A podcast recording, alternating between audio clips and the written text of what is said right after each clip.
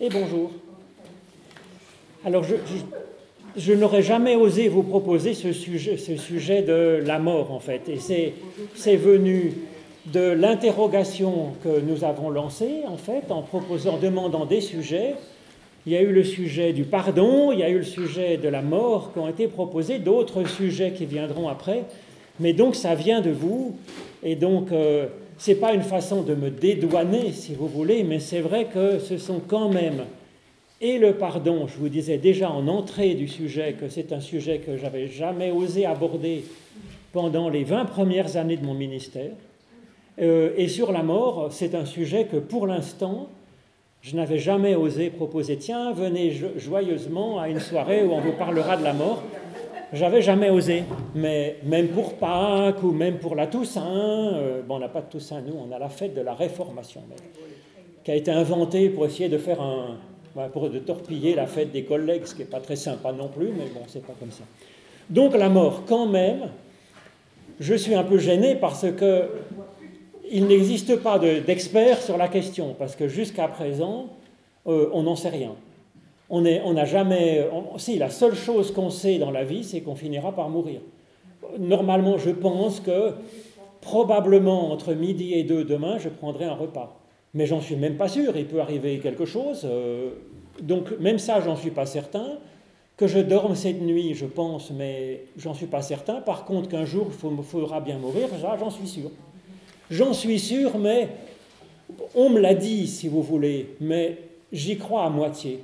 J'y crois à moitié parce que jusqu'à présent, on me dit tu vas mourir, mais euh, pour l'instant, ça va bien, je veux dire, je n'ai pas tellement senti de menace de ce côté-là, donc euh, c'est... Voilà, donc, alors, on est impréparé à sa propre mort, évidemment, hein. on ne sait pas ce qu'il y a derrière, impossible de savoir, c'est de toute façon l'inconnu, même si on nous l'expliquait, on ne pourrait pas comprendre, donc euh, voilà.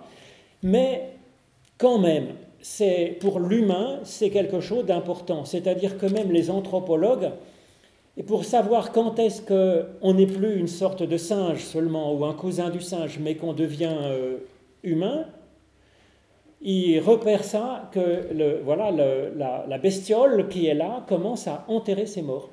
Et on le voit parce que on retrouve pas des os en vrac, mais on retrouve des os qui sont euh, assemblés, si vous voulez. Et donc ça veut dire qu'il y a eu un soin du mort, qu'on a creusé un trou, ce qui n'est pas toujours facile, hein, euh, qu'on a mis le mort, souvent on a mis un peu de pigment, de l'ocre ou des coquillages ou euh, quelque chose, et peut-être aussi quelques sous qui permettent éventuellement de payer un passage vers la vie future. Donc bref, hein, depuis 300 à 400 000 ans, les humains de différentes euh, races finalement, parce qu'à l'époque il y avait différentes races, il y avait les néandertaliens, les homo sapiens, et puis peut-être euh, un autre euh, race, je crois, il y en avait trois ou quatre, et on les repère parce qu'ils enterrent leurs morts. Donc c'est quand même quelque chose qui est important, le rapport à la mort, et si on enterre les morts, ben, c'est par respect pour la personne qu'on a aimée, certes, mais pas seulement, euh, c'est aussi si on met un petit peu des coquillages, un peu de l'ocre, un peu quelque chose, il y a eu un rite autour de ça. Et donc on se dit qu'il y a quelque chose dans l'invisible qui peut voilà, euh, favoriser une poursuite de quelque chose au-delà de la mort. Donc c'est quand même important, si vous voulez, cette conscience, cette... Euh, cette préscience, cette intuition qu'il y a quelque chose au-delà de la mort. Et moi, je trouve, alors ensuite, euh, on n'en sait rien, je vous disais, mais rationnellement, je dirais que ce n'est pas sot, hein. euh, pour plusieurs raisons. La première, c'est Saint Augustin qui fait remarquer que le plus incroyable, c'est plutôt la vie c'est-à-dire qu'à partir de, matière en vrac, qu'aurait pu donner une bûche, un caillou ou euh, je ne sais pas quoi, euh, ben, il y a tout d'un coup de la pensée, de l'amour, une capacité à aimer, à rêver qui soit apparue dans cette matière euh, inerte. C'est hallucinant, c'est hallucinant. Et donc que ce miracle d'avoir pu mettre de la conscience, de la capacité à aimer dans des atomes, des poussières de charbon,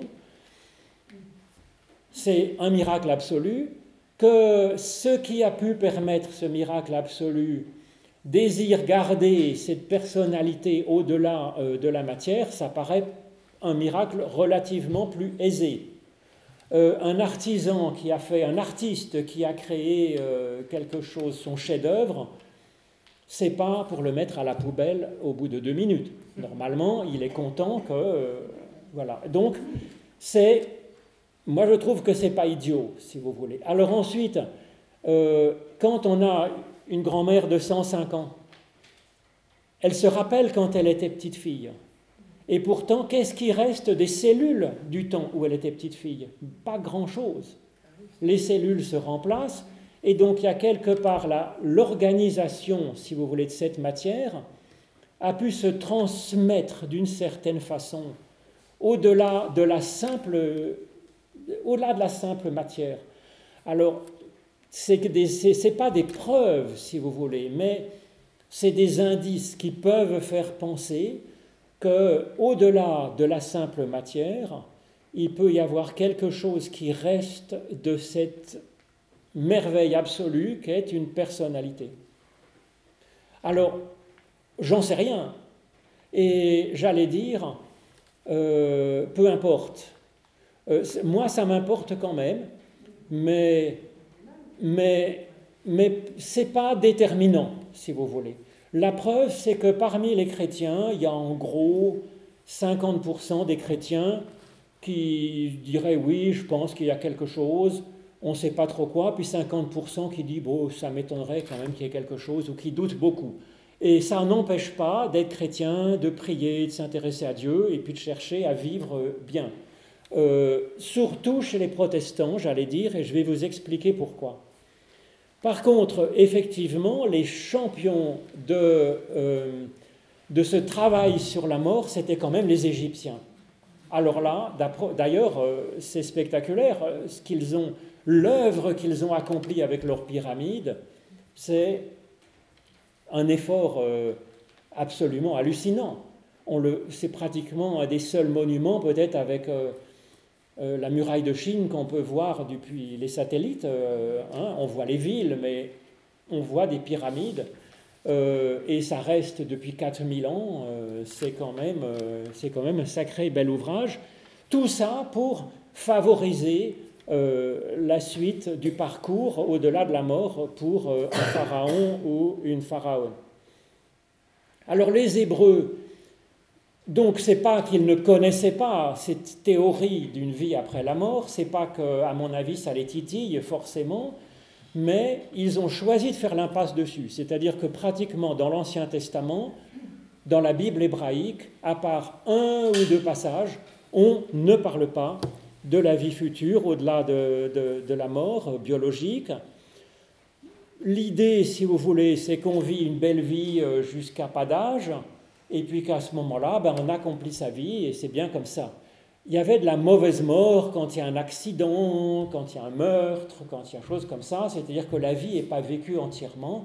Donc là, il y a un drame, il peut y avoir un péché qui a fait qu'il y a eu de la violence, de la, de la haine, de la mort, euh, mais c'est pas normal, quoi, c'est pas bon. La bénédiction, c'est de vivre une belle vie et, et puis que, ben voilà, on meurt et pour eux, on le voit dans plusieurs passages de psaumes, euh, après la mort, on est coupé de Dieu, en fait. Euh, on est dans un, lieu des morts. Je ne sais pas, des fois ça peut être le néant, des fois c'est une sorte de vie endormie où on loupe à Dieu, où c'est pas intéressant de toute façon. Il n'y a, a, rien d'intéressant après. Alors leur espérance, elle est quand même plutôt dans le peuple, qui se, survit. Hein. Euh, on fait grandir le peuple, on en prend soin, on, on, élève le peuple, et donc il y a une transmission comme ça, bon, par les enfants, par... Euh, bonsoir. Euh, donc ça se transmet comme ça, et notre survie, ben, c'est un petit peu ben, les autres avec qui on a vécu et qui continuent quelque chose, et c'est très bien. Alors le problème quand même de cette théorie, c'est intéressant, hein, euh, mais le problème c'est que malgré tout, bon, on est un peuple, on est un corps, c'est vrai, l'humanité, Mais quand même, dans la mort, on y va tout seul. Ah oui, on y va tout seul, de chez tout seul. Donc, euh, c'est là que cette théorie échoppe un petit peu, à mon avis. Mais bon, euh, la, mort fait partie de notre vie, il y a là cette finitude. C'est rappelé euh, dans l'histoire de, Genèse, Genèse 3 avec le serpent qui parle, tout ça. Le serpent qui représente la tentation de, l'humain, finalement, il lui dit non, non, mais vous mourrez pas du tout, en fait. Hein. c'est Dieu qui vous menace comme ça parce qu'il n'a pas envie que vous lui fassiez concurrence, mais en fait, vous mourrez pas du tout. Euh, donc, si vous voulez, l'idée de, refuser sa finitude, de se dire youpi, tralala, je vivrai toujours, c'est une sorte d'ubris, c'est une sorte d'orgueil en disant mais non, mais moi, euh, la mort va peut-être toucher les autres, mais en tout cas pas moi. Euh, c'est donc une sorte de péché finalement de, se prendre pour Dieu, et ça, c'est pas génial. Donc il faut prendre en compte cette finitude de l'humain en disant bah, c'est normal, voilà, c'est comme ça. Donc ça encourage à valoriser notre temps sur Terre d'avoir une vie digne de ce nom sur Terre. La question pour eux, c'est pas tellement la vie après la mort. Ils choisissent de faire l'impasse là-dessus, de ne pas penser à ça, pour se dire, avant de penser à cette question-là, on va déjà savoir comment est-ce qu'on peut vivre avant la mort. C'est quand même une question intéressante, parce qu'à mon avis, c'est la question du jour quand même. Hein. Euh, on est vivant, euh, c'est plutôt la question. Ensuite, on peut dire, ben, quand je serai mort, je verrai bien. À mon avis, c'est quand même... Euh, voilà. Alors, il y, a, donc, il y avait les Égyptiens, il y avait les Hébreux, et puis en face, de l'autre côté, si vous voulez, il y a, y a la Grèce, hein, qui a commencé à réfléchir, bien sûr, à peu près au même moment que les Hébreux ont commencé à écrire la Bible. Les Égyptiens, c'est beaucoup plus ancien, bien sûr. Hein. Et les Grecs, il y a en particulier les stoïciens, les épicuriens, qui disent ben, pour vivre, euh, voilà, il, y a, hum, il faut se préoccuper de ce pourquoi on peut faire quelque chose. Donc on s'occupe effectivement de notre vie, mais notre mort, on n'y peut rien, donc de toute façon on va finir par mourir, donc ne nous en occupons pas trop. Et l'idée, c'est quand même plutôt, euh, pour, euh, en particulier pour Socrate, il est il a la mort sereine, il dit ben voilà, je vais mourir, je bois le poison, mais il bavarde aimablement avec ses amis. Euh, on l'a ce récit hein, dans les, dialogues. Et, et puis il dit mais en fait c'est une libération, on est libéré de ce corps qui connaît des contraintes, qui connaît des souffrances, qui connaît des limites. Et donc la mort est vue comme une libération de, de ces limitations, je dirais, matériel, terrestre, de cette pesanteur du corps, et on est notre âme qui était éternelle, eh bien, elle va retourner euh, dans euh, la fusion avec, euh, avec le divin. voilà. Alors, il peut y avoir effectivement des traces de ce stoïcisme hein, qui peut apparaître dans nos consciences il peut y avoir des traces de, cet égyptianisme qui peut apparaître aussi dans nos consciences et dans nos rites. Hein. Alors qu'en Christ, c'est pas la mort joyeuse. Hein. Il va pas à la mort joyeusement en disant youpi tralala, je vais retourner vers mon père, que la vie est belle, la vie future va être merveilleuse. Il dit pas ça du tout. Il va à la mort en disant mais non, il est pris d'angoisse, il est pris de mort. Il dit mon âme est triste jusqu'à la mort, je suis coincé de chez coincé. Donc euh, la mort s'impose à lui, mais ce n'est pas un choix, si vous voulez. Lui, il ne veut pas mourir. Il veut être avec ses amis, il est là bien, il essaye d'agir pour, euh, pour le bien de, l'humain, de soulever l'humain par la foi. Et donc il ne va pas du tout à la mort joyeusement, il y va euh, au contraire dans l'angoisse et, et, dans le trouble intérieur, en se disant c'est pas juste, c'est vrai que c'est pas juste.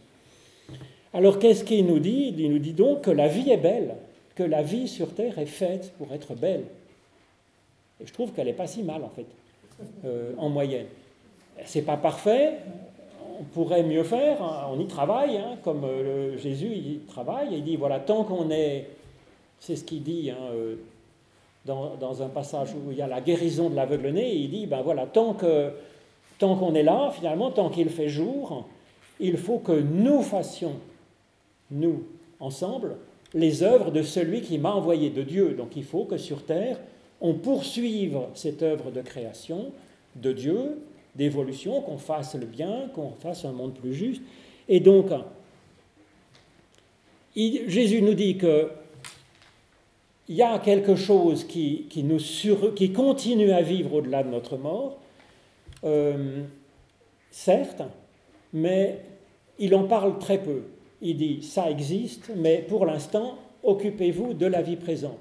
Et donc, euh, il dit rendez la vie présente euh, en surabondance, en fait, hein, en débordement, avoir une vie plus que, plus que, vivante, hein, et, et, ça, euh, ça, ça durera même au-delà de la mort.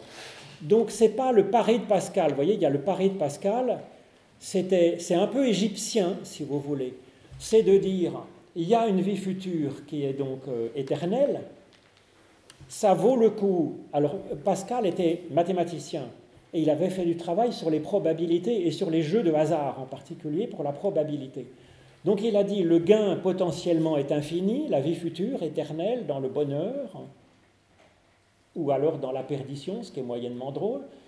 Et il dit, ben, ça vaut le coup de miser une quantité qui est finie, notre vie présente, de la mettre, euh, de l'offrir sur le tapis de jeu pour avoir une chance, il dit 50-50, de la vie future. C'est un pari. On sacrifie la vie présente, on la mise, on l'offre, on l'investit pour avoir la vie future. Mais ce n'est pas du tout ce que dit Jésus-Christ. Jésus-Christ, il dit c'est du gagnant-gagnant. Rendez votre vie présente belle et vraie, et ce qui est beau et vrai dans la vie présente, ça va, ça va traverser la mort, ça va rester vivant au-delà de la mort. Donc, à mon avis, c'est une question euh, intéressante. Donc, à la fois, il nous dit oui, il y a une vie au-delà de la mort, une vie future, éternelle, mais la vie éternelle, elle commence maintenant. Et ça, on le voit assez souvent, si vous voulez. On le voit assez souvent parce qu'il dit, par exemple, dans les béatitudes, Heureux les pauvres en esprit, car le royaume des cieux est à eux. Il est à eux maintenant. Il n'y a pas marqué heureux les pauvres en esprit, euh, ils vont gagner euh, la, prime dans le futur. Il y a marqué le royaume de Dieu est maintenant. Et puis l'apôtre Paul, il parle par exemple, vous avez été ressuscité en Christ. La résurrection est de l'ordre du passé. C'est pas vivez dans ce monde et puis vous mourrez, vous ressusciterez après. Comme un retour à une autre vie, ressuscité. Non, parce que d'ailleurs ressuscité, c'est mal traduit, si vous voulez, dans le français. Ressuscité, il y a le re qui pourrait faire penser que c'est un retour. C'est de nouveau suscité. Mais non, dans le grec de l'évangile, c'est soit s'éveiller, soit se lever. C'est pas se relever de la mort. C'est s'éveiller à une vie vivante, une vie éveillée, une vie lumineuse. Et donc, la question, c'est que aujourd'hui, bon, pour l'instant, je suis un peu vivant biologiquement, qu'il y ait une vie plus vivante que ça. C'est comme quand on est endormi couché. On est vivant. Ben, on peut être plus vivant si on est debout, éveillé, qu'on réfléchit, qu'on pense, qu'on fait des choses. Vous voyez, c'est une dimension supplémentaire de la vie qui est proposée par Jésus-Christ. Et la résurrection, c'est ça, c'est à vivre maintenant, mais c'est de l'ordre de la qualité, c'est pas de l'ordre de... Ça parle pas tellement d'une durée plus longue au-delà des bornes des 110, 120 ans que nous avons à vivre. C'est... Oui, je crois que notre corps est à peu près programmé pour euh, aller jusque-là. Ensuite, bah, on fait ce qu'on peut. Hein. Je veux dire, moi je m'accroche aux branches, mais... Mais donc, si vous voulez, vous voyez, la, la résurrection, c'est à vivre dans le présent comme une, une dimension supplémentaire qui est de l'ordre de la qualité d'être. Et cette vie éternelle, c'est, de l'ordre de la verticalité, c'est pas de l'ordre de, la temporalité au-delà. Et, dans la vie future, est-ce qu'il y a du temps, si vous voulez, dans, au-delà de la mort? On verra bien. Les scientifiques nous disent que le temps, c'est fondamentalement lié à l'espace. Il n'y a pas de temps sans espace. Euh, donc, euh, on verra bien. Euh, mais enfin, c'est pas si sûr que ça qu'il y ait du temps au-delà. On est dans l'éternité, c'est-à-dire qu'on est dans un, état d'être qui n'est pas matériel, qui n'est pas dans les quatre dimensions, les trois dimensions de l'espace et celle du temps. Mais on verra bien. De toute façon, je veux dire, c'est hors de nos catégories du pensable, de toute façon. Alors ce que nous dit Jésus, c'est quand même que c'est la personne qui reste vivante au-delà de la mort. Vous voyez, c'est, ou plutôt, c'est le meilleur de la personne, c'est la dimension de, foi, d'espérance et d'amour, nous dit Paul dans l'hymne, à l'amour de 1 Corinthiens 13, si vous voulez. C'est le meilleur de la personne qui reste vivant, qui est déjà vivifié maintenant, vivifié et vivifiant, c'est-à-dire que cette dimension de notre être pleinement vivante, elle rend vivant autour de nous, et elle transcende le biologique, elle transcende cette finitude, cette borne de l'espace et du temps et de la matière.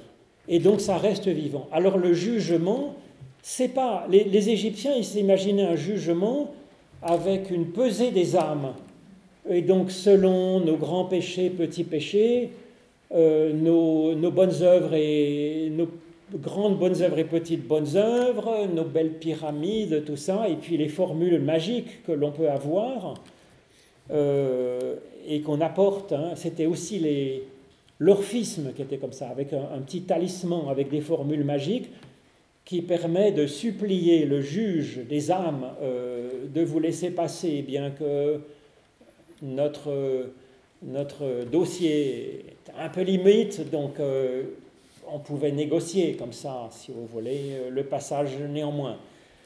Alors ça, c'est les Égyptiens, si vous voulez. Euh, on peut trouver ça encore chez certains juifs d'aujourd'hui, certains musulmans d'aujourd'hui. On retrouve ça beaucoup dans le karma des bouddhistes, hein, ce jugement porté personnel sur l'avenir de la personne. Euh, dans Jésus-Christ, c'est pas comme ça. Parce que y a, ce qui fait notre vie future, c'est l'amour que Dieu a pour nous. Voilà. C'est l'amour que Dieu a pour nous. Et donc, par l'amour, Dieu voit en nous ce qui est bien et bon. C'est de la bienveillance. Il voit notre personnalité profonde et il l'aime. Il voit ce qui est bien et bon en nous et il voit ce que nous pourrions être donc même si nous n'avons pas fait grand-chose de bien, on en parlait à l'instant, euh, euh, c'est que euh, Jésus sur la croix, il prie pour les soldats romains qui sont là. Il dit, Père, pardonne-leur, ils ne savent pas ce qu'ils font. Donc Dieu est comme ça, si vous voulez. C'est-à-dire que même si on n'a rien fait de terrible, de bon, même si on a fait le pire du pire, qui est de clouer le Christ, le juste, sur la croix, et de continuer à se moquer de lui sans l'ombre d'un regret ou d'une pitié, eh bien, le Christ, il aime quand même ces soldats romains et il voit ben, qu'ils sont mieux que ce qu'ils font. Et donc, euh, c'est ça finalement la clé du salut, à mon avis, selon l'Évangile. C'est l'amour de Dieu pour nous, hein, qui garde notre personnalité profonde euh, pour l'éternité. Mais c'est vrai que si cette personnalité, on la développe, on en fait quelque chose, on vit intensément, eh bien, elle, euh, j'allais dire, elle grandit, euh, elle se laisse grandir aussi par, Dieu, elle produit aussi de la vie autour, et, et tout ça, voilà. Et donc, finalement, ce jugement de Dieu, il traverse chaque personne. Ce n'est pas des sélections des personnes, telle personne un peu au-dessus de la moyenne, elle est gardée, telle personne un peu en dessous de la moyenne, elle est perdue, comme le pensaient les Égyptiens, ou les, les, gens qui étaient dans l'orphisme peut-être, mais l'amour de Dieu garde euh, la personnalité profonde de chacun. Voilà. Alors euh, l'image qui est donnée, c'est la moisson par exemple, et puis on garde les grains de blé, on, sépare le, bon grain de, l'ivraie, on enlève le grain et on le sépare de la balle, de la paille, de tout ça, et puis le grain, on en fait du pain euh, avec ce levain, hein, et ça c'est une image de la vie éternelle. Ou alors c'est les vendanges, le pressoir qui garde le bon jus qui est en chacun, la moindre goutte de bon jus qui est en chacun, on enlève la rafle, les peaux, les pépins, les machins, et puis on garde le bon jus, et il y a la fermentation qui explique ce quelque chose de magique qui fait que dans la vie future, en même temps c'est le jus de nous-mêmes, mais en même temps c'est transformé en quelque chose. Le vin c'est quand même autre chose que du jus de raisin mais c'est quand même euh, du jus de raisin. Vous voyez ce que je veux dire? Donc c'est une image, ça, hein, de la vie présente où on travaille pour faire des grains, euh, élever les grappes euh, avec l'aide de Dieu, et puis finalement le meilleur de toute façon reste. Hein. Donc ça, c'est ce qu'on peut voir dans bien des passages. Hein. Par exemple, Romains 8, c'est bien connu, Paul nous dit, je suis persuadé que ni la mort ni la vie, ni les anges ni les dominations, ni les choses présentes, ni les choses à venir, ni les puissances, ni la hauteur, ni la profondeur, rien, ni aucune créature ne pourra nous séparer de l'amour de Dieu manifesté en Jésus-Christ notre Seigneur. Il n'y a pas marqué parce que vous êtes bien juste, parce que vous avez bien prié, parce que machin. C'est l'amour de Dieu qui est la cause du fait que il y a de l'éternité qui nous garde. Voilà. Et donc, c'est vrai que là, il y a un pied de nez qui est fait à la mort. On, seule chose dont on est sûr, c'est la mort du, de notre corps. Mais là, il nous dit, voilà, il y a quelque chose qui est sûr aussi, certain, et, et qui est la vie. Voilà. Qui est cet amour qui nous garde dans la vie présente et pour toujours. Et donc, il y a, voilà, on est, c'est, à ce moment-là, la, mort, elle est vue finalement, si vous voulez, comme la crise d'adolescence qu'on a tous plus ou moins traversée. Euh, il y a une transformation de l'enfance à l'âge adulte euh, qui n'est pas forcément facile, euh, mais finalement, c'est pas si mal que ça d'être adulte. Mais je ne crois pas, si vous voulez, que euh, on puisse dire, euh, je suis pas trop d'accord avec l'apôtre Paul de dire, voilà, euh, nous on sait qu'on aura la vie future, donc la mort met un gain, si vous voulez, que c'est intéressant de mourir parce qu'on rejoint le Seigneur. Ça, c'est déjà des traces de stoïcisme, si vous voulez. Je ne crois pas que ça soit du Jésus-Christ. Voilà. Jésus-Christ, la vie sur terre c'est une bénédiction et elle est faite pour que nous soyons bénédiction. Donc sans idolâtrer la vie biologique, puisqu'on sait qu'il y a autre chose, euh, la vie biologique est une merveille absolue. Mais la vie vaut quand même plus que le bios, plus que la simple vie biologique. Alors dans Paul, on voit aussi, il dit, vous avez été ressuscité, donc on meurt avec Christ sur la croix pour vivre en nouveauté de vie.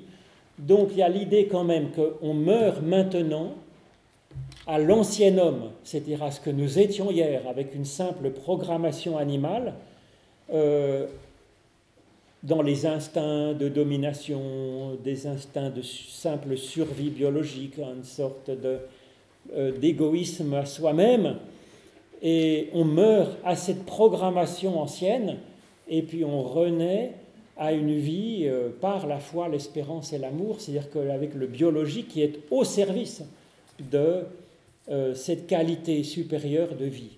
Hein. Euh, ça, c'est ce qu'on voit aussi dans Jésus-Christ. Voilà, il, dit qu'il faut naître de nouveau ou naître d'en haut. C'est-à-dire qu'on est vivant biologiquement et il faut avoir cette vie de qualité supérieure, cette vie d'en haut, euh, qui viennent en plus dans cette vie. Alors, euh, qu'est-ce que le christianisme en a fait? Assez bizarrement, le message est moyennement passé. Mais comme beaucoup de choses, Jésus-Christ aussi, il laisse une vraie place à la femme, avec Marie-Madeleine chargée d'être apôtre des apôtres, d'enseigner aux apôtres la résurrection, parlons-en. Dans la salle haute où il a partagé la scène avec ses apôtres, c'est Marie-Madeleine qui, dans ce qu'il y a le sommet de l'Église finalement, est chargée d'annoncer la résurrection, c'est-à-dire que la vie plus forte que la mort, aux apôtres qui n'avaient rien pigé, mais ça, ce féminisme-là, finalement, de Jésus, il a vite été oublié. Il ne faut pas rigoler quand même. Hein. Je veux dire, il faut que ce soit les mecs qui commandent, qui prêchent et qui l'emportent. Il ne faut même pas rigoler. Et eh bien pour l'histoire aussi de cet amour plus fort que la mort, l'amour de Dieu qui nous garde, qui fait qu'on n'est plus sous la crainte, nous dit Paul, ou nous dit Jean aussi dans leurs lettres. Hein. Ou alors que ce qu'il dit à Marthe, que voilà, celui qui croit, donc par la foi, on, est vivant, même au-delà de la mort. Eh bien ça, ça a vite été oublié. Et on a vite retrouvé une logique égyptienne, en disant, voilà, on va, vous avez un registre et on va vous compter les bons points, les mauvais points, savoir comment ça va se passer. Et puis comme vous êtes un peu limite, hein, franchement, je ne veux, pas vous, veux pas non plus euh, vous cacher euh, la réalité, hein, euh, on va jouer carte sur table, votre dossier est quand même limite. Hein. Donc vous avez intérêt à aller bien à l'église, hein, à bien donner des sous, à faire vos prières et puis à croire ce que je vous dis. Sinon, je garantis rien de votre vie future. Alors, euh, les gens, euh, on ne sait pas trop, mais mieux vaut être prudent quand même. Et donc, ils filent doux. Mais c'est de la théologie égyptienne. C'est pas tiré de l'évangile. Et donc la question, la grande question, c'était de mourir en chrétien. Donc il faut être baptisé. Alors il vous laisse baptiser le plus tard possible, parce qu'il paraîtrait que ça remet du compteur à zéro. Je ne sais pas quelle idée on se fait de Dieu, mais... Alors il voulait être baptisé le plus tard possible. Alors euh, il leur a dit, mais il rigolait pas trop. Vous vous levez le matin en vous disant euh, tranquillement, je me ferai baptiser demain, mais vous ne savez pas ce qui va vous arriver aujourd'hui. Peut-être qu'il y a un accident ou on ne sait pas, hein. donc vous ferez mieux de vous baptiser maintenant. Puis une fois qu'on est baptisé, mais en fait notre joker il est déjà posé, vous voyez Alors là maintenant on vous tient par la barbichette. Hein. C'est-à-dire que si maintenant tout ce que vous faites en mal, ben ça vous sera compté. Et puis ensuite il faut le rattraper. Mais enfin bref, vous voyez la logique du truc. Et donc les gens se sont retrouvés dans cette sorte de crainte de la vie future qui a duré longtemps, longtemps, qui a été importante au Moyen Âge, qui était importante aussi euh, pour Martin Luther, hein, qui a fait les plus fortes ascèses, les prières, les nuits entières de jeûne, de trucs, et qui, sans trouver l'apaisement. Et finalement, ils se sont retournés vers l'Évangile et ils ont dit, bon, d'une manière assez maladroite, ils ont dit, bon, écoutez, en tout cas, c'est dans la main de Dieu. Donc, votre situation, elle est de toute façon déjà, c'est déjà décidé. Il n'y a rien que vous puissiez y ajouter ou y retrancher. Euh, donc, c'est comme ça. Donc, ne vous préoccupez pas de la vie, du salut dans la vie future. C'est déjà verrouillé. Alors c'est l'histoire de la prédestination que je trouve absolument épouvantable, euh, parce qu'il dit, bon, alors il y a des gens qui sont prédestinés au salut, d'autres à la perdition. C'est épouvantable. Sauf qu'il ne faut pas le lire comme ça, il faut le lire, à mon avis, comme je vous le disais tout à l'heure, le salut, il traverse chacun. Donc il y a une part de nous-mêmes qui est destinée à vivre pour l'éternité, et puis il y a une part de nous-mêmes qui est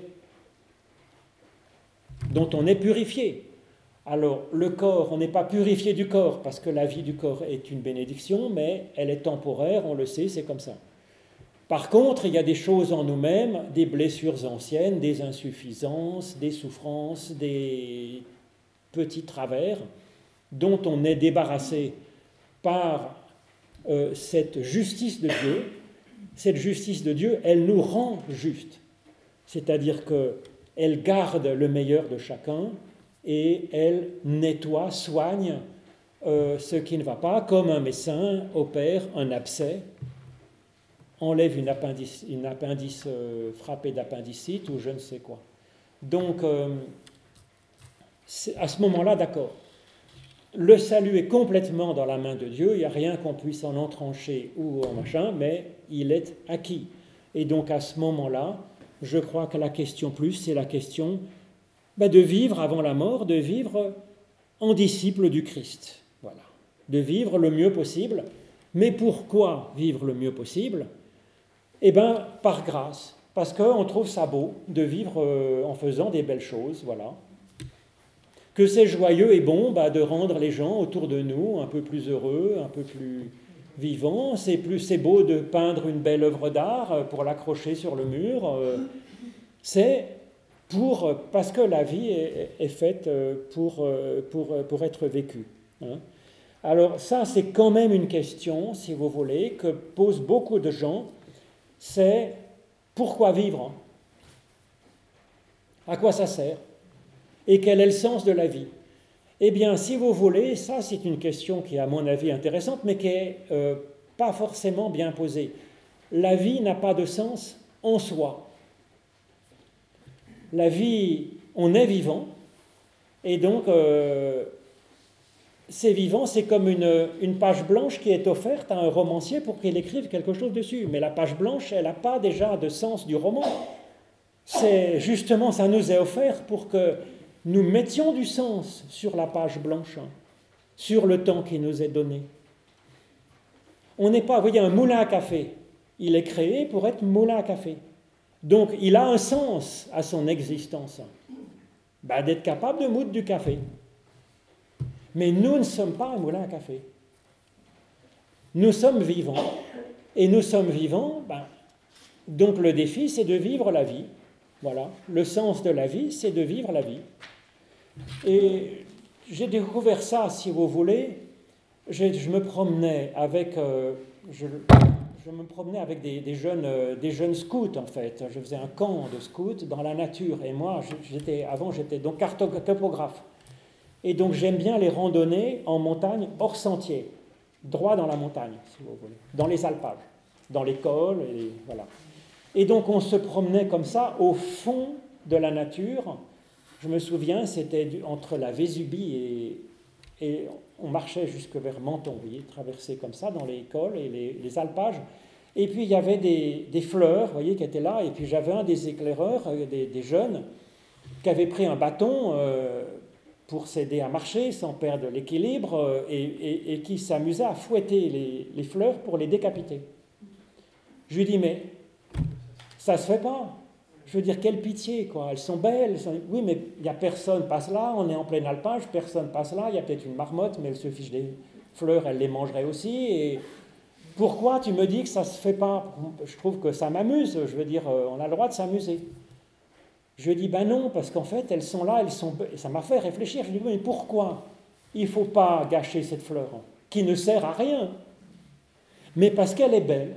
Elle est belle, elle existe, elle a fleuri, elle a fait dans un effort, elle s'est levée de terre, elle fleurit, elle est belle en, elle-même. Et donc, notre vie aussi, on est une merveille. On n'a pas forcément une utilité à trouver, on est un chef-d'œuvre vivant. Et ça, ça sonore, si vous voulez. Voilà, c'est choisir la vie comme on respecte la fleur. On ne la gâche pas. S'il faut manger une salade, on est désolé de manger la salade toute vivante en plus. Mais au moins c'est pour quelque chose. Et, on l'honore, si vous, on ne la gâche pas. On la gâche pas. Et, et, je crois que voilà, le sens de la vie, il est à construire soi-même. Il est à trouver. On n'a pas un sens à notre vie offert directement. La vie est une merveille tout court, et donc on vit notre vie avec modestie et fierté, si vous voulez. On est une merveille, en même temps on n'est pas la merveille absolue euh, de l'univers, on est une petite fleur dans un alpage. Mais ça se respecte, ça se respecte, ça fleurit, ça embaume un petit peu si on est une orchis vanille, vous voyez, ça parfume un peu. D'autres ont moins de parfum, c'est comme ça. Et voilà, donc on, assume euh, le fait d'être vivant. Donc on choisit la vie. Ça, c'est quelque chose qu'on trouve quand même beaucoup. Dans, euh, dans, par exemple, dans le Deutéronome, il y a marqué Voici, je place devant toi la vie et la mort, la bénédiction ou la malédiction. Choisis la vie afin que tu vives. Donc le choix de la vie, c'est quelque chose qui nous est proposé consciemment, de choisir la vie. Alors qu'est-ce que ça veut dire? Qu'est-ce que ça veut dire que choisir la vie alors que, évidemment, quand on est, c'est quand même, euh, on va vers la mort. On le sait déjà. Eh bien, c'est chaque regard, si vous voulez. Il y a un regard qu'on porte qui est soit vers le bien, la vie, la beauté, soit euh, vers le mal, la méchanceté et la mort, la désespérance. Donc choisir la vie, c'est vraiment quelque chose de très concret dans le regard qu'on porte, dans la manière dont on se lève le matin, dont on prie le soir, le matin, à midi ou quand on veut. C'est euh, cela, si vous voulez, qui, à mon avis, est important. Et ce choix de la vie, à mon avis, qui est, qui est peut-être fondamentalement euh, je ne sais pas si c'est spécifique du christianisme, en tout cas le christianisme, à mon avis, il y a ça dans le, dans le, truc, hein. ce choix de la vie, euh, c'est quand même important. Parce que, si vous voulez, comment je peux vous donner des exemples? Euh, Le mariage, à quoi ça sert de se marier? Eh bien, un jour, on va à l'église et devant ses amis, devant Dieu, devant son conjoint, on dit j'ai choisi ce mec ou j'ai choisi cette nana. Je l'ai choisi. Et donc, j'ai pas besoin de me gratter la tête tous les matins en me demandant si je l'aime encore. et si je ne peux pas en prendre une autre. On se dit, je l'ai choisi. La question, c'est pas savoir si je l'aime encore, si je l'aime assez, si je la trouve sympathique, si elle m'énerve, si machin. La question, c'est savoir comment est-ce que je vais l'aimer aujourd'hui. Mais c'est extraordinairement libérant, si vous voulez. Parce qu'on a choisi cette personne, c'est libérant. Bah, dans une autre vie, il n'y a pas d'autre vie à mon avis, mais la vie continue après, on fera autrement. Mais je veux dire, pour l'instant, j'ai choisi ça, c'est le chemin que j'ai choisi, je l'emprunte. Eh bien, quand on choisit la vie, c'est la même chose. La vie sera peut-être pas parfaite, mais je ne m'interroge pas, est-ce que j'ai encore envie de vivre ou si je ne voyais pas mourir? Non j'ai choisi la vie, elle est ce qu'elle est, et bien la question c'est savoir qu'est-ce que je vais en faire de cette vie qui m'est donnée, telle qu'elle est, diminuée, souffrante, dépressive, ou joyeuse, merveilleuse, ben à ce moment-là, les bons moments, rayonnants, etc., qu'est-ce que je vais faire de ces bons moments?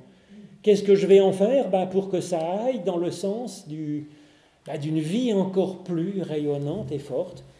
Et donc il y a ce choix de la vie, à mon avis, qui est très libérant. On choisit la vie, ben on, voilà, on la prend comme elle vient, avec modestie et bienveillance. Voilà, elle n'est pas parfaite, on n'est pas parfait, ben on la prend comme elle vient. Et puis on essaye ben, d'en faire le mieux possible, et puis c'est tout. Je veux dire, c'est modeste. Hein. On n'a pas besoin d'être Jésus-Christ. Alors le problème, si vous voulez, c'est qu'aujourd'hui, en fait, on s'est organisé comme humain d'une manière extraordinaire. On est dans un confort,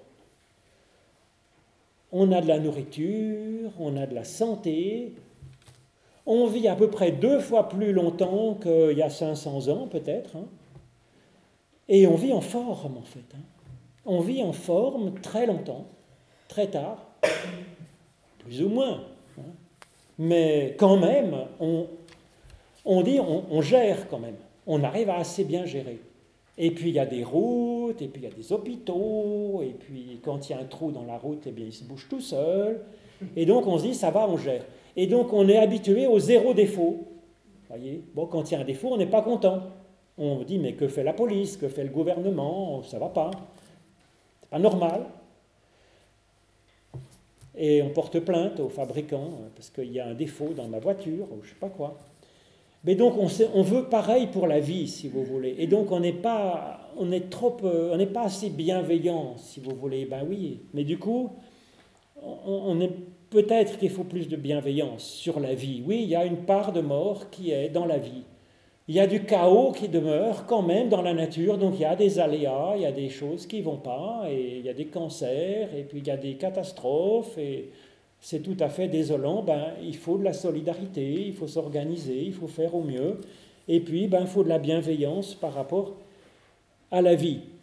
Et donc la mort, c'est pas simplement la mort biologique, c'est aussi la mort, euh, la mort dans la vie de tous les jours qui est là et qui vient marquer notre existence de ses traces.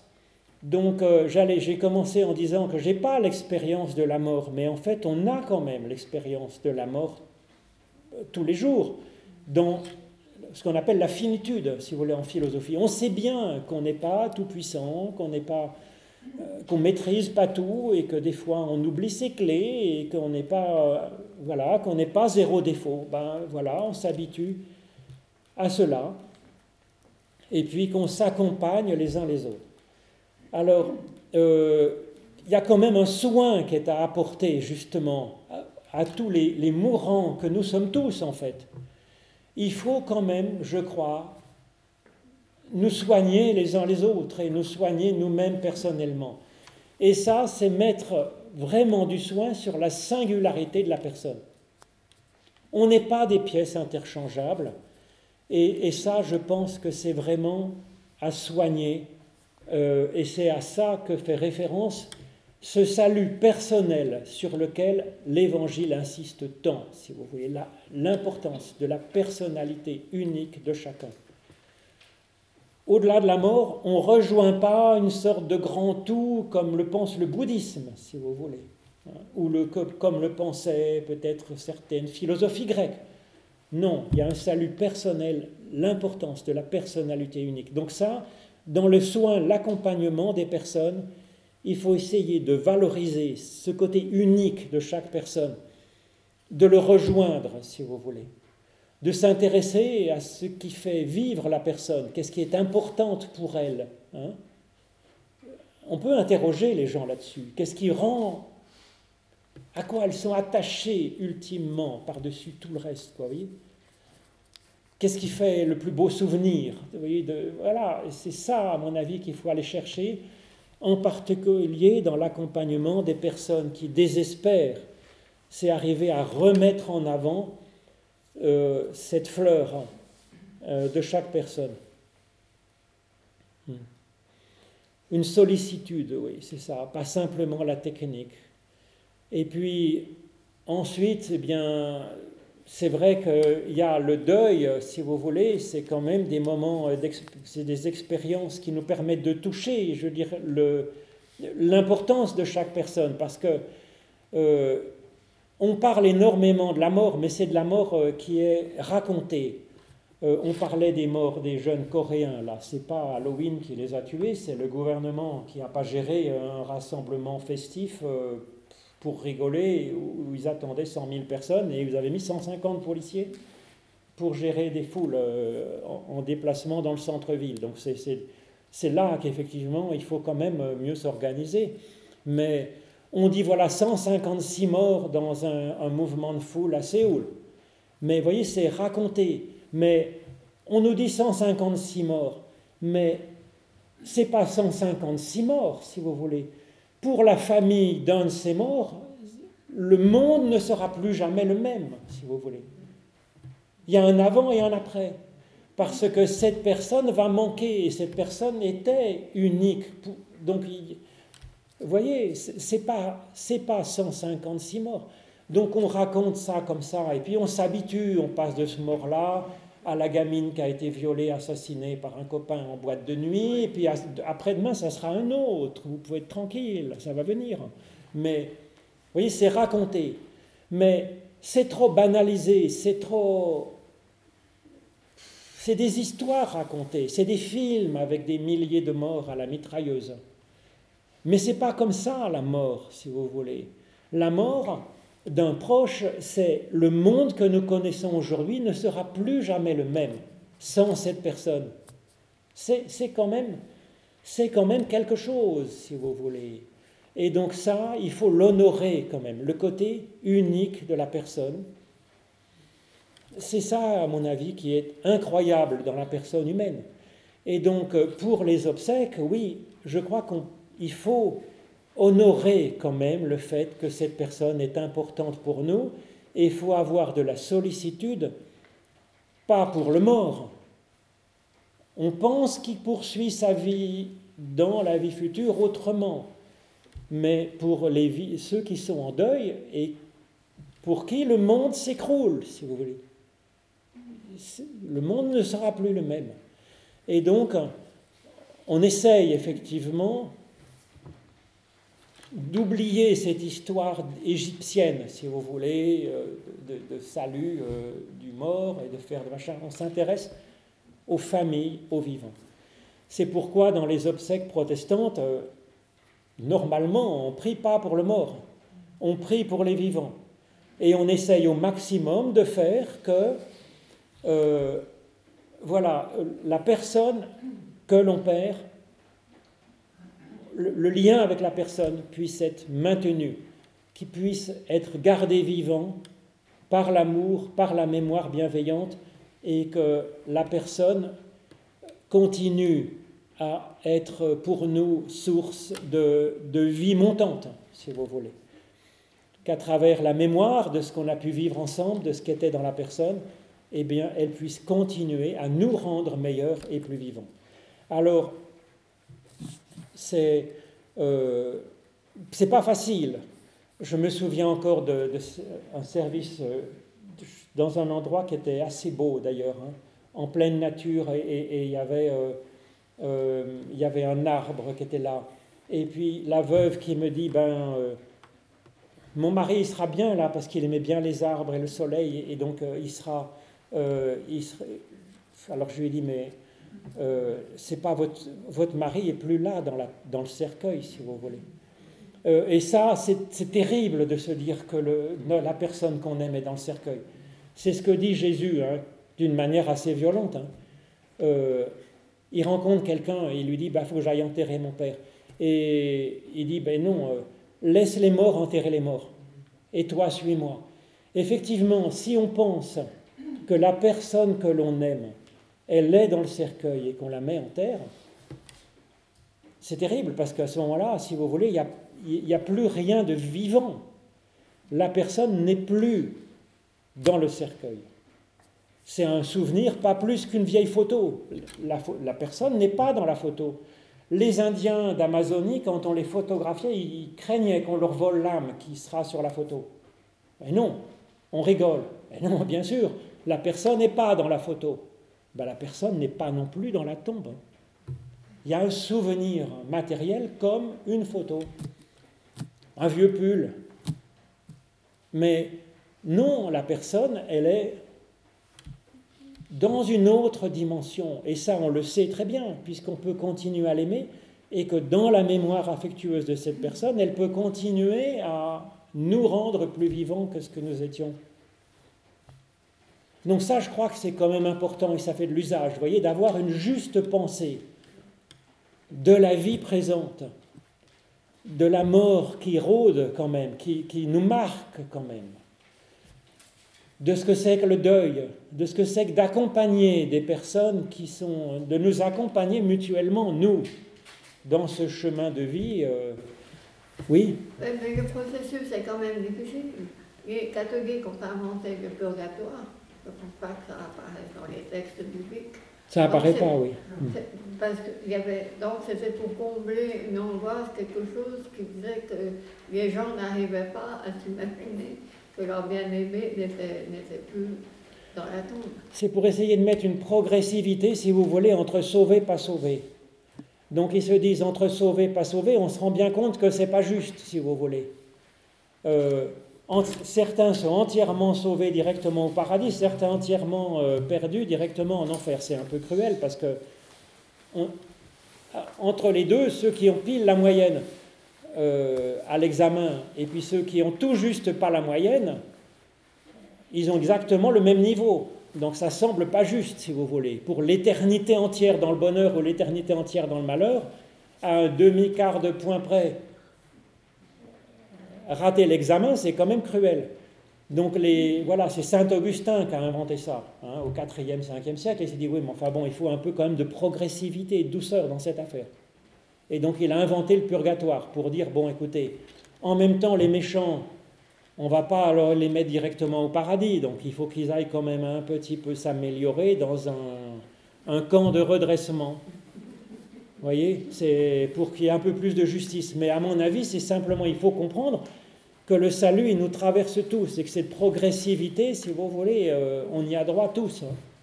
Le meilleur de nous-mêmes est gardé, mais quand on aime quelqu'un, c'est comme ça, on garde aussi le meilleur. Roméo, comment il aime Juliette, elle n'est pas parfaite non plus. Hein. Bah, il se débrouille. Hein. Donc, euh, oui, non, non, je crois que pour la vie future, affaire réglée, ça, je crois que c'est quand même important. Mais ensuite, ben voilà, il faut vivre cette vie parce qu'elle nous est donnée, et donc on choisit la vie, et puis on fait ce qu'on peut pour la vivre euh, ben à peu près, euh, je veux dire, pour honorer cette fleur que nous sommes, euh, d'une manière assez, un peu comme on peut, quoi, vous voyez. Vous avez d'autres remarques sur la mort ou bien questions, parce que j'ai réponse à tout comme si je savais tout sur la mort. Mais... il y a une question qui. C'est le, culte des morts. Tout en tant que protestant, nous n'avons pas. On n'a pas le culte des morts, mais quand même, on peut prier en pensant à quelqu'un qu'on aime et qui est, et, qui, et qui, qui est mort, hein, dont le corps est mort. Hein. Et, et, je crois que dans la prière, ce n'est pas un culte des morts, mais je crois que dans la prière, quand même, Dieu peut, il peut pas, j'allais dire, euh, de toute façon, il est déjà à fond pour euh, accompagner celui qui est mort et qui est dans la vie future, mais il peut faire que des mémoires, que de la mémoire que nous avons de telle personne, ce n'est pas une mémoire parfaite. Hein. Il y avait des choses qui n'ont pas été aussi, avec nos parents, avec nos frères et sœurs, avec notre conjoint, avec nos enfants. Eh bien, il peut purifier ce qui est impur il peut, il peut faire ce travail de justification. Et puis que le meilleur de ce qu'on avait avec cette personne dans la relation eh bien, puisse euh, aujourd'hui encore nous, euh, je dirais, être beau et vivant et vivifiant. Donc ce n'est pas le culte des morts, mais c'est, c'est avec Dieu faire ce travail de, de mémoire je, ne crois pas que la personne qui est partie hmm. puisse intercéder pour nous sur terre. Non. Alors non, et puis il n'y a pas besoin, puisque de toute façon, la bienveillance de Dieu, il est déjà au taquet, si vous voulez. Donc euh, on aurait euh, Sœur Emmanuel, euh, Charles de Foucault, je ne sais pas qui, Martin Luther King et, et Sébastien Castellion qui prieraient pour nous au paradis, ça ne nous arrangerait pas notre affaire, puisque Dieu est déjà à fond dans l'amour pour nous. Donc il n'y a pas besoin d'intercéder pour nous. Mais par contre, on peut méditer sur des grands personnages, sur des personnes qu'on aime et, qui sont morts, et, et, que à travers cette mémoire, avec l'aide de Dieu, il puisse y avoir quelque chose de, notre croissance qui puisse être vécu. Hmm? Euh, il y a eu, il y a quelque temps, une émission, je crois que c'était Temps présent, sur euh, les, des, morts qui, viennent interpeller euh, des, vivants de leur famille, notamment Lita Basset, qui a dit que donc elle a perdu son fils qui s'est suicidé. Et que son fils l'a interpellé, ou lui a parlé par l'intermédiaire d'une de, jeune femme. Alors c'est comme ça. Persuadé, et il y, a eu plusieurs témoignages hum. euh, de gens qui ont perdu les proches et que ces proches se sont manifestés. Alors, Très euh, concrètement, avec. Voilà, qu'est-ce, qu'est-ce que vous alors moi, ce que j'en pense, si vous voulez, c'est que euh, j'en pense que c'est une façon d'exprimer euh, le lien que cette personne a avec son fils, et c'est tout à fait euh, respectable, touchant et, et- et admirable.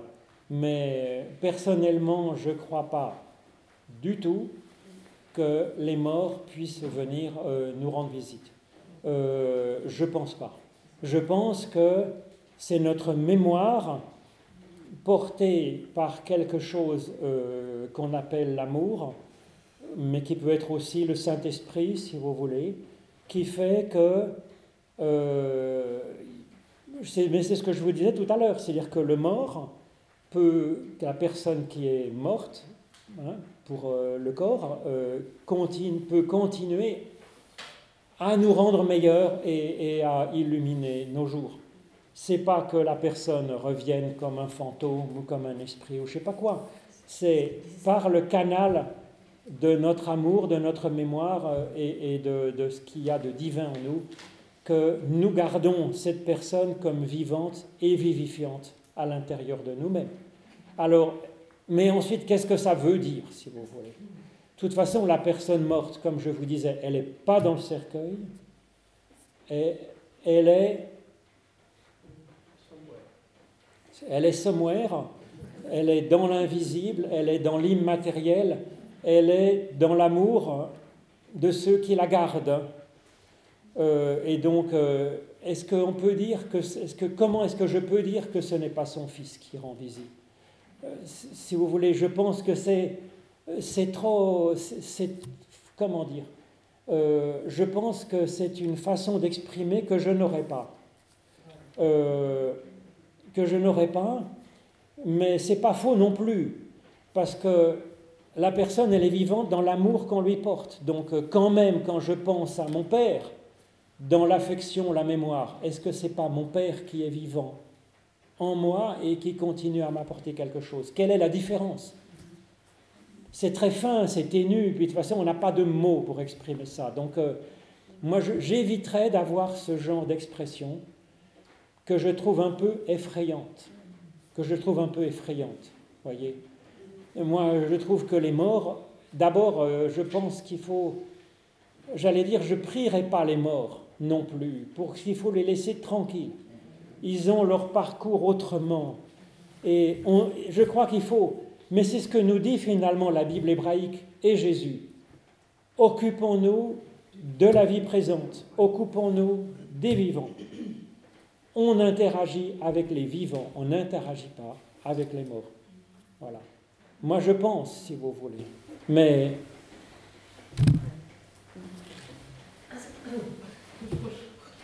pour ça que j'ai tellement de peine dans la profession de foi à toujours parler de cette résurrection de la chair.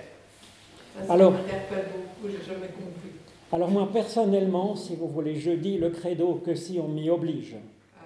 C'est-à-dire si pendant des obsèques, on, on peut dire le credo, effectivement, parce que ça rejoint toutes les communautés chrétiennes, mais je trouve que c'est un texte qui, euh, qui, est, qui- qui est quand même compliqué et, qui demande plus à être étudié comme un, comme un catéchisme euh, très discutable d'ailleurs, hein, comme, tout, comme tout savoir, c'est discutable.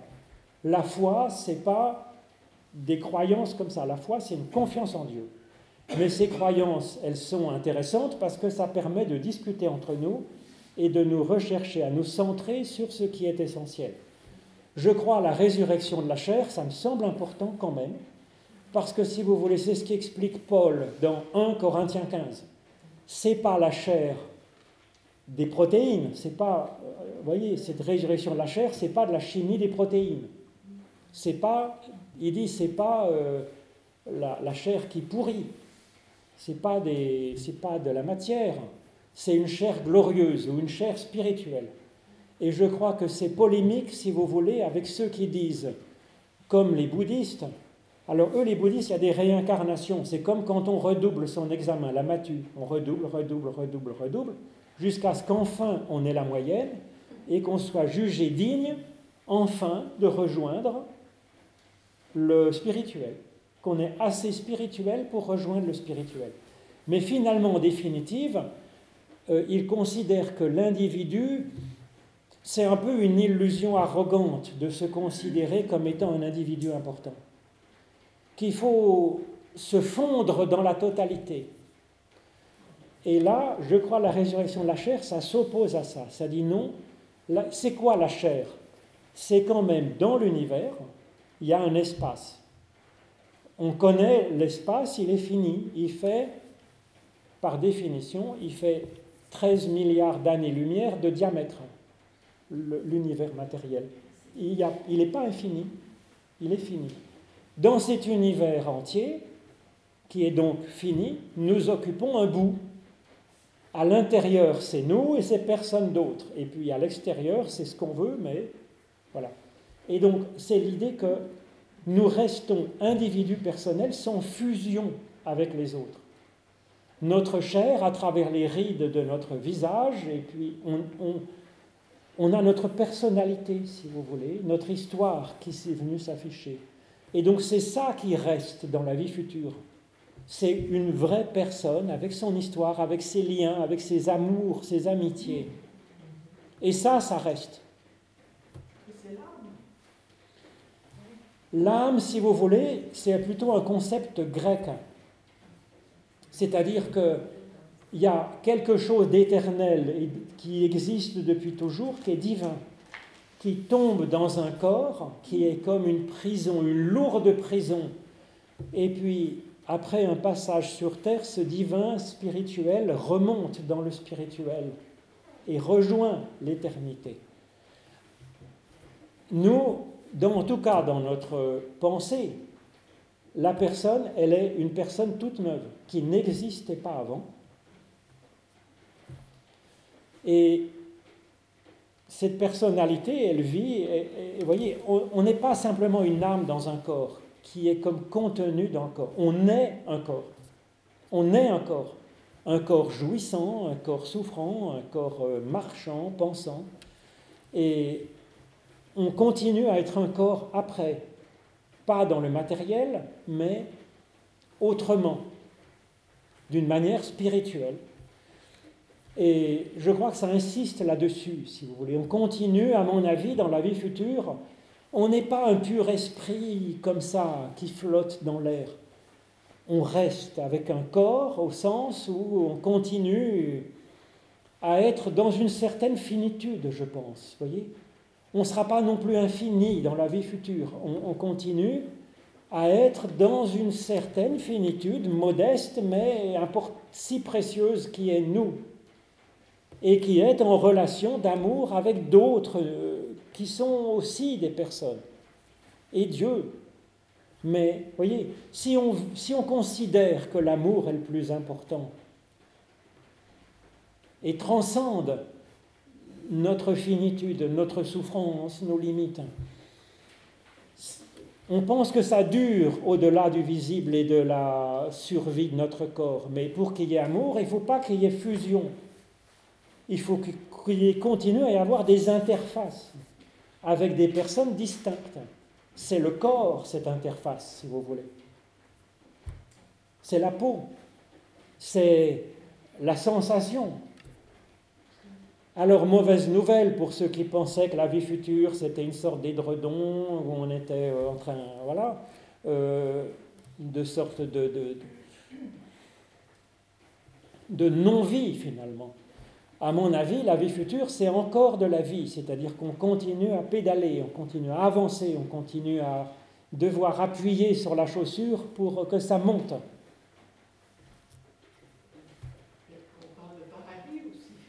Ah oui, on parle de paradis, mais alors le paradis, c'est le jardin des délices, on est dans le paradis, on est déjà dans le royaume de Dieu maintenant. Et, dans la vie future aussi, euh, il y a, euh, à mon avis, oui, il y a euh, du bonheur à vivre dans la vie future et, de l'amour à, vivre aussi, et, c'est fondamental ce que j'aimerais dire, c'est que là que plutôt Sans masque, on respire mieux quand même. Hmm. Oui, je sais pas Euh, c'est vrai que au cours de nos vies, hein, on a tous euh, des petits deuils Oui. lâcher prise depuis parfois depuis notre enfance Mm. jusqu'à la fin de nos vies, qu'on soit euh, longtemps sur cette terre ou plus brièvement. Mm. Mais euh, là où je, je vous rejoins, donc, en tout cas, c'est que c'est important de choisir euh, la vie. La vie, est, bon, je dirais, euh, d'accepter cet amour que Dieu nous donne Hmm. ici et après. Moi, je crois. Moi, je crois que ça joue quand même beaucoup. Oui, Mm. et c'est vrai que, puisqu'on parle de la mort euh, euh, les uns et les autres, ici, on a, on a, pu- on a peut-être presque tous perdu nos parents déjà. Euh, on a perdu, moi j'ai perdu mes frères déjà, déjà longtemps. Donc les uns et les autres sûrement aussi. Euh, certains d'entre nous ont perdu leur mari. Euh, Certains ont perdu leur, un enfant, ce qui est Voilà. quand même oui, que voilà, très dur. on a perdu notre fils euh, jeune, Hmm. À 31 ans et demi. Hmm. Je ne peux pas dire que c'était facile. Euh, c'est vrai qu'encore maintenant, euh, il me manque, ça Mm. être Thierry, Mm. il me manque, euh, je pense souvent à lui. Hmm. Alors c'est vrai que personnellement, je parle pour Oui, moi, oui. euh, jamais, j'imagine pas que quelqu'un pourrait, comme, je- je sais pas, comme Chantal a dit, personnellement, euh, ça me, c'est pas une chose que j'ai jamais vécue. Et je, je, je pense pas, enfin, j'imagine pas le vivre. Hmm. Personnellement, hein, mais je parle pour moi. Mais c'est vrai que de se rappeler euh, tous les bons souvenirs, Mm. euh, j'essaye de, de vivre ça. Je ne dis pas que Dieu était parfait, personne n'est parfait sur cette terre. Mm. Et que le Seigneur, le Christ et, et le Saint-Esprit qui sont Mm. parfaits. Mm. Mais euh, j'espère, j'essaye de vraiment, euh, euh, cultiver, comme on cultive une, une fleur. Alors, c'est pas une fleur qui est dans un champ, mais c'est une fleur. euh, Oui. On a, Oui. on a tous des fleurs chez nous, plus ou moins, selon les saisons. Et, de cultiver ces bons souvenirs. Hmm. Euh, que, bon, que j'ai aussi, euh, quand ma petite fille qui a 19 ans et demi me parle ou me pose des questions, euh, je lui réponds. Ben oui. Voilà. Mais c'est vrai que c'est pas facile. Mm. C'est pas facile. Mais je pense que de choisir la vie, c'est quand même euh, quelque chose de très bienfaisant. Mm. Et moi, ce que je demande, je dois dire euh, quotidiennement, c'est que ma confiance au Seigneur soit toujours présente, soit développée. Mm. Ma confiance en lui, ma Mm. confiance. euh, oui. Alors, bien sûr, il est totalement amour, mais parfois, parce qu'on vit ce qu'on voit autour de nous. Mm. Bon, alors en Suisse, on est spécialement. euh, je dirais, euh, un petit pays assez privilégié, je ne dis pas qu'on fait tout juste, hein, Mm. sûrement pas, loin de là. Mais bon, dans le monde, il y a tant de, il y a tant de souffrances que parfois c'est vrai qu'on sait que ce n'est pas Dieu qui veut la souffrance, c'est nous les êtres humains qui, sont, qui provoquons les guerres, qui provoquons le mal. Et si je fais mal à quelqu'un, euh, Dieu n'est pas responsable, c'est moi qui suis responsable. Alors voilà, mais choisir la vie, oui, et puis euh, oui, cultiver cette vie, Mm. et puis euh, essayer de la partager avec les autres. Oui, parce qu'effectivement, choisir la vie, bon, c'est un bon conseil. Moi, c'est ce que j'essaye effectivement d'encourager, d'avoir consciemment, si vous voulez, ce choix de la vie et de le replacer, et toujours de se recentrer là-dessus, ce respect, ce choix de la vie. Ensuite, eh ben, la dépression, c'est malheureusement une maladie qui est quand même euh, euh, qui, qui est très forte et qui est, qui est importante. Et donc, euh, ça demande une attention à l'autre. Et, et c'est pas parce que, je veux dire, bienheureux celui qui peut choisir la vie. Et il y en a qui, voilà, qui sont, il y a des cris de souffrance. ensuite, on ne peut pas choisir la vie à la place d'un autre. hein. Donc, on n'y est pour rien si l'autre choisit pas la vie. Mais quand même, euh, il y a plus de chances qu'il puisse choisir la vie s'il sent, si cette personne sent autour d'elle de la sollicitude. C'est-à-dire si on sait relever ce qui en elle euh, est merveilleux et unique. Et, et ça, c'est l'attention à l'autre. C'est faire corps quand même. Paul, il parle dans 1 Corinthiens 12, c'est le chapitre avant 1 Corinthiens 13. Vous allez me dire, c'est pas très compliqué. Le 1 Corinthiens 13, c'est l'hymne à l'amour. 1 Corinthiens 12, il compare l'humanité à un corps. Et ce qui tient ce corps, c'est l'Esprit Saint. Donc je suis d'accord avec vous, cette conscience de Dieu, que ce Dieu qui nous donne la vie, ça aide beaucoup. Mais ensuite, il y a le souci les uns des autres, le souci de l'autre, qui tient le corps, qui fait comme des sortes de ligaments, si vous voulez, entre les différents membres du corps. Et voilà, ce souci de l'autre, il est fondamental. Or, l'évangile n'a pas été entendu sur tout, je vous disais, sur la place de la femme, sur, le, sur la, la- la certitude de, de la vie future que Dieu accorde par son amour. On a du mal à percuter. Mais il y a une chose sur laquelle notre société a hyper bien saisi ce que Jésus-Christ disait, c'était l'importance de la personne humaine individuelle. C'était, par rapport à d'autres théologies, c'était particulièrement important dans l'Évangile. Il fait attention à chaque personne.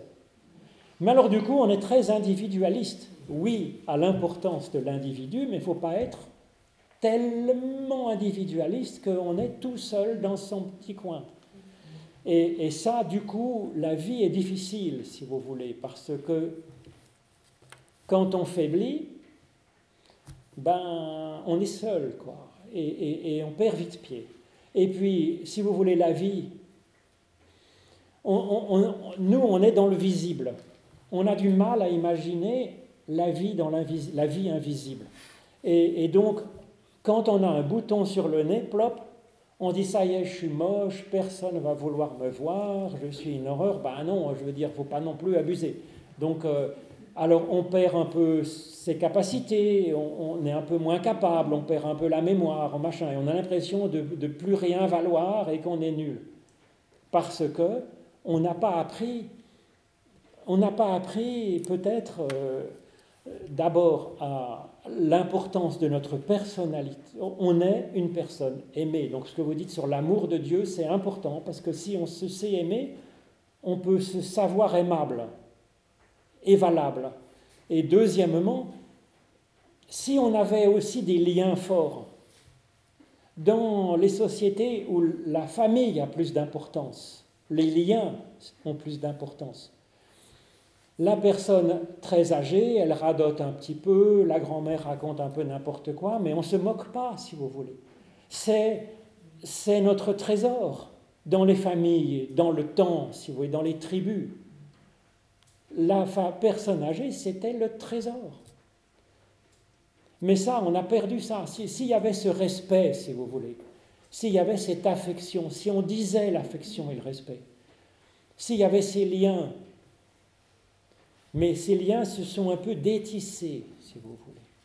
Et donc, du coup, c'est dur d'être dépressif, d'être vieillissant, de perdre ses capacités. Ça ne devrait pas.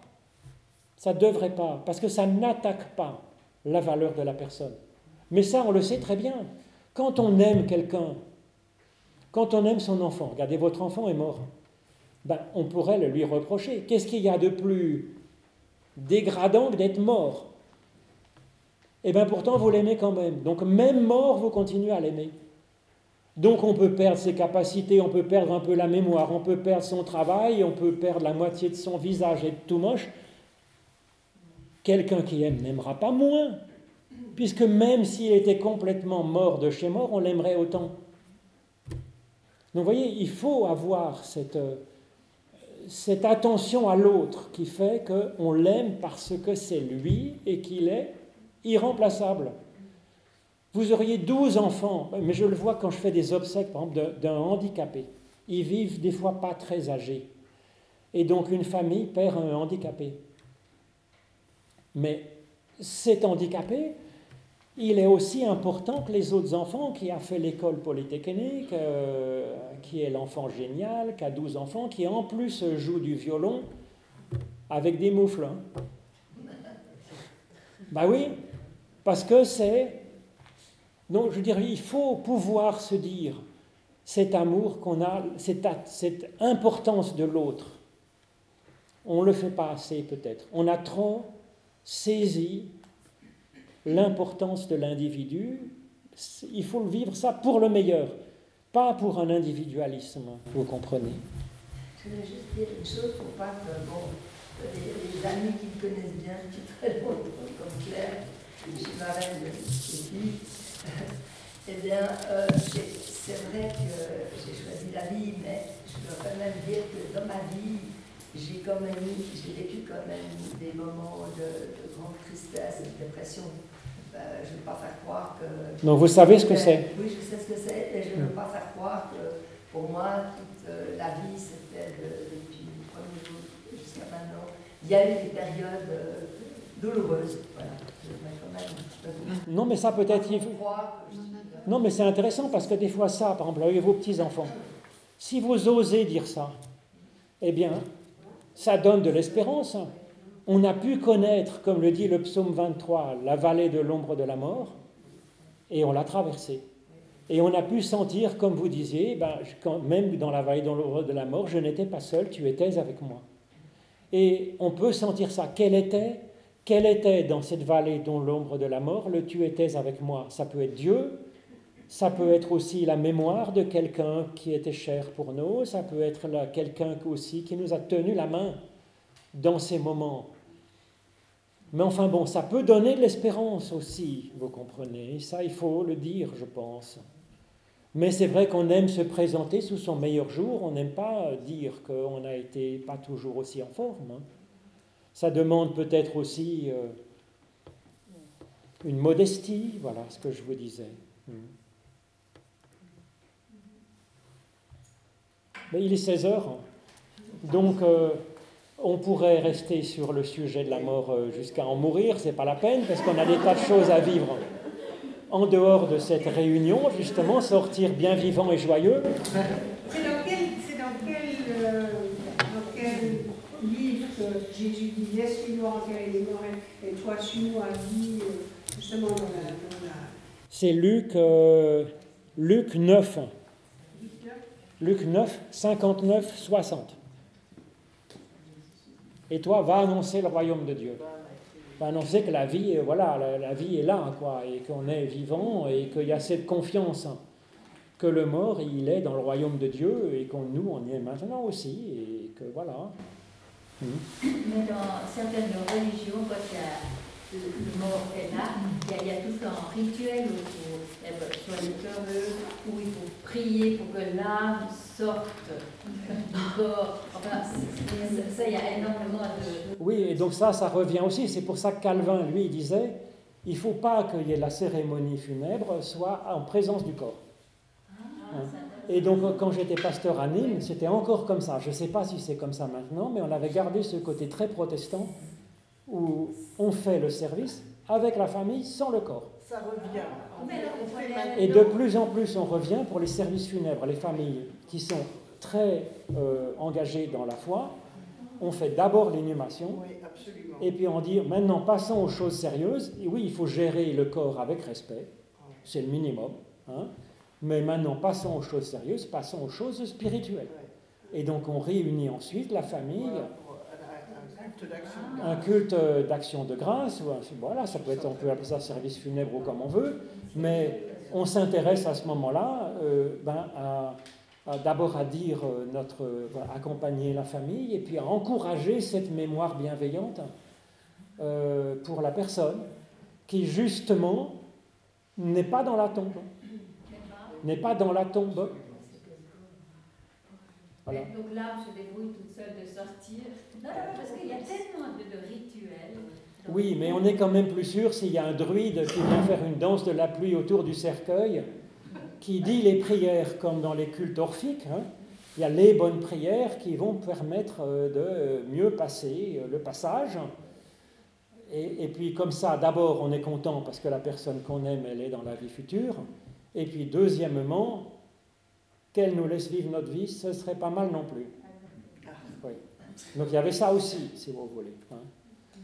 Alors c'est vrai que moi je suis désolé, par exemple, je vois des familles, surtout les familles malgaches, il y a pas mal de protestants, ils s'endettent jusqu'à je ne sais pas quand, sur quatre générations, pour absolument envoyer le corps sur la terre des ancêtres. Je me dis, mais franchement, Ah oui. qu'est-ce qu'on fait? Voyez, mais qu'est-ce que ça peut faire, euh, si vous voulez? Qu'est-ce que ça peut faire? Enfin, moi, je sais, mon, père, il n'y a même pas de tombe, si vous voulez, parce qu'il a donné son corps à la science. Il était médecin et il trouvait que c'était bien de confier son corps pour les exercices d'anatomie des étudiants en médecine. Mais, donc, moi, je trouve qu'effectivement, c'est. C'est pas la peine. Après, il y a des gens qui sont aidés d'avoir un lieu où on peut se recueillir, mais sans se dire que la personne est là, si vous voulez. C'est comme on peut avoir une photo. Euh, pourquoi pas, si vous voulez. On a besoin, on n'est pas de purs esprits, donc on peut avoir besoin d'aide pour, euh, pour avoir un support de mémoire, si vous voulez, à la mémoire. Mais la personne n'est ni dans la photo, ni dans la tombe. hein. Dieu merci.